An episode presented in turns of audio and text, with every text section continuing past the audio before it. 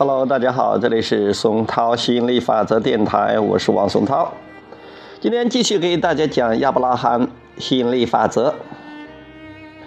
不应该将呈现方式形象化吗？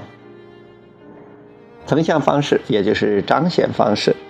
杰尔问道：“亚伯拉罕，当我们思考着想要的事物或将之形象化时，除了关注我们想要的事物之外，还应该关注获取它的手段吗？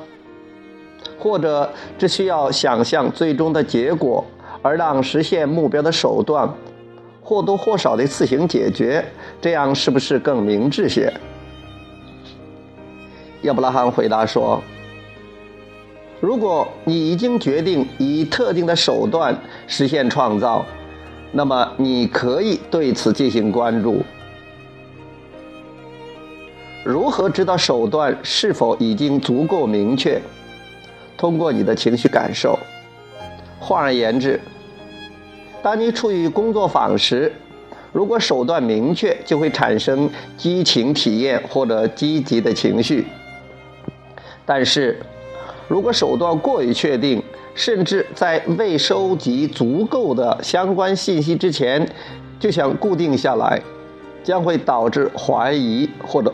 困惑，因此，关注你的情绪感受，就能认识到目标的平衡性。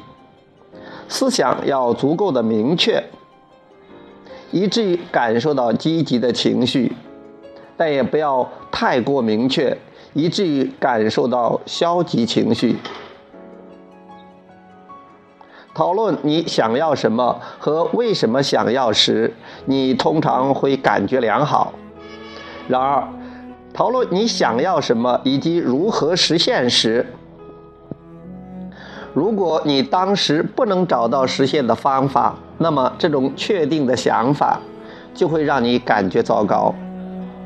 如果再仔细讨论谁能帮助你实现、何时能够实现或者在哪里实现，而你却对此一无所知。那么这些特定的细节产生的阻碍将要大于帮助。尽可能的特定当然非常重要，但前提是继续感觉良好。